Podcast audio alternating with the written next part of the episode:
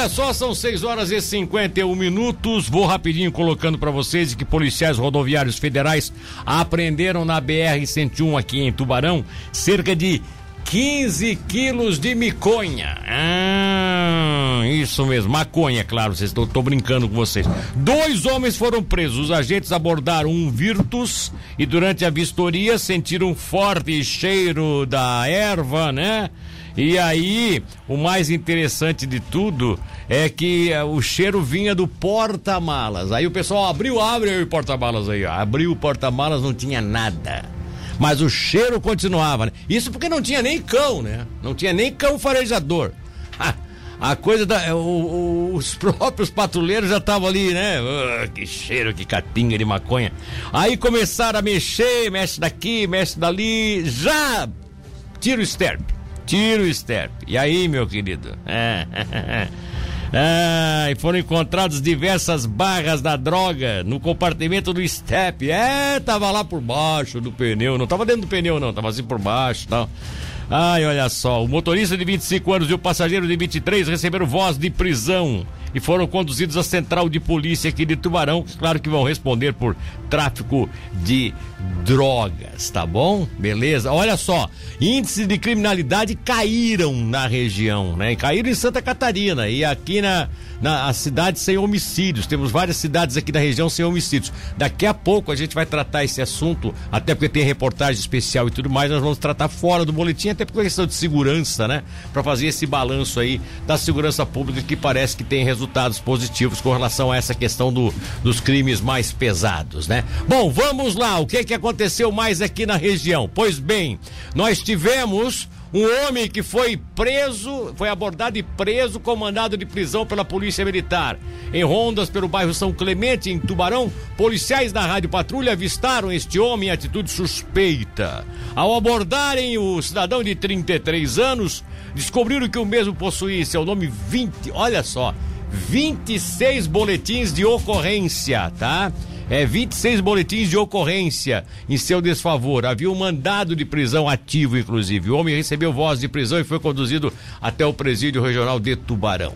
Tivemos também um caso é que o homem foi preso pela polícia militar após ser avistado traficando. Vocês podem ver a foto, inclusive, que tem aí é de, de, de, de do que foi recolhido com ele pela polícia militar, tá? O pessoal que está nos acompanhando aí pelo YouTube. Isso foi aqui na comunidade da Passagem, tá? A polícia foi até o local, intenção era flagrar possíveis responsáveis pela comercialização de entorpecentes e a, a, no local foi avistou-se um homem, né, realizando o tráfico. O cara tava lá na cara dura durante o dia é, traficando, né? Aí foi abordado com um homem de 40 anos. A polícia localizou 24 pedras de crack pesando juntas aí 4, 5 gramas, enfim, uma quantidade de dinheiro também, tá? No local onde o mesmo foi avistado, a polícia ainda localizou 12 buchas de maconha, pesando mais ou menos 30 gramas. O homem foi preso e as drogas e dinheiro foram apreendidos e os procedimentos cabíveis foram realizados. Nós tivemos também um caso aqui da guarnição PM de Tubarão que foi acionada via Central Regional de Emergência, mas na madrugada de hoje. Eu já vou contar já essa história para vocês. Antes, antes vamos falar da operação da Polícia Civil que prendeu três pessoas e apreendeu drogas em Pescaria Brava. Uma operação deflagrada pela Polícia Civil daquela cidade prendeu três pessoas. É, foi encaminhado também um adolescente para internação provisória. Outros mandados de busca foram foram cumpridos, sete no total. Também houve apreensão de maconha e cocaína. Olha só, a investigação apura a associação criminosa voltada para o tráfico de drogas nas localidades de Laranjeiras e Ponta das Laranjeiras. A pontinha das Laranjeiras, como o pessoal costuma dizer, né? A ação foi realizada e desencadeada pela Delegacia de Polícia de Pescaria Brava em conjunto com a Polícia Rodoviária Federal e também a Polícia Militar. A investigação começou após o conhecimento de que um dos integrantes do grupo havia sido vítima de uma tentativa de homicídio no dia 21 de fevereiro deste ano em uma desavença tal. A partir dali, a polícia foi pegando o fio da meada, foi investigando daqui, investigando dali e acabou é, encontrando, quer dizer, se deparou com uma situação de organização criminosa e por isso os mandados foram solicitados à justiça, tá? Inclusive, é, é naquela ocasião é que o cidadão teve a tentativa de homicídio, sofreu a tentativa de homicídio, membros dessa associação criminosa, olha só, pesca, até pescaria brava tá com a associação criminosa, agora tem, né? Tem, tem, tem os grupos, aquele e tal. E aí, o que, é que eles fizeram? Eles invadiram a casa do, do, do cidadão aí que está envolvido, que se encontrava, na ocasião ele estava preso, é, se invadiram com armas de fogo e atearam fogo em seus pertences, olha só.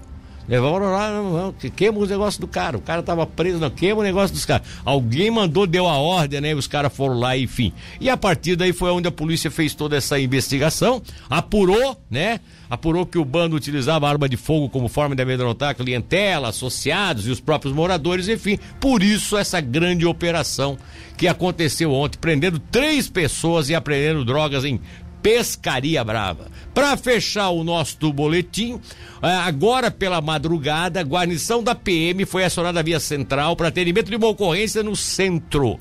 Chegando aqui, a polícia conversou com a vítima que informou que, na manhã de ontem, a, a, a, PM havia sido acionada em uma ocorrência de furto de um veículo, onde afirmou ter o um carro Ford Fiesta furtado por um homem que havia realizado uma corrida de Uber, tá? Isso foi Aqui o pessoal, quando eles chegaram agora de madrugada, o cara contou essa história. Pô, ontem eu já acionei vocês e tal. Enfim, já no início da madrugada de hoje, o solicitante é, informou que o autor que furtou o seu veículo estaria num hotel no centro da cidade. Olha só, o cara ontem fez o comunicado à polícia de que o carro dele tinha sido roubado é, por um cidadão que havia realizado uma corrida de Uber e tal. E aí, oh, hoje Hoje, de madrugada, o solicitante chamou a polícia e disse: Cara, descobriu onde é que está o sujeito que ficou com o meu carro ontem, está aqui no hotel no centro da cidade. Aí a polícia foi lá e o suspeito foi localizado mesmo. foi localizado.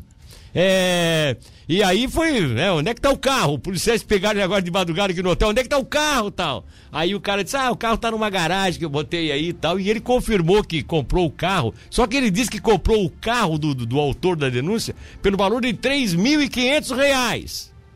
Não, mas eu comprei o carro, não roubei o carro dele, eu comprei o carro. O cara tentou convencer a polícia, porém, informou não saber da existência de ocorrência de furto nem nada. Eu eu furtei nada, eu comprei o carro dele, paguei 3.500. E aí ficou uma discussão toda lá. O que, é que a Polícia Militar fez? Ó, vocês vão tudo pra delegacia para resolver, tá?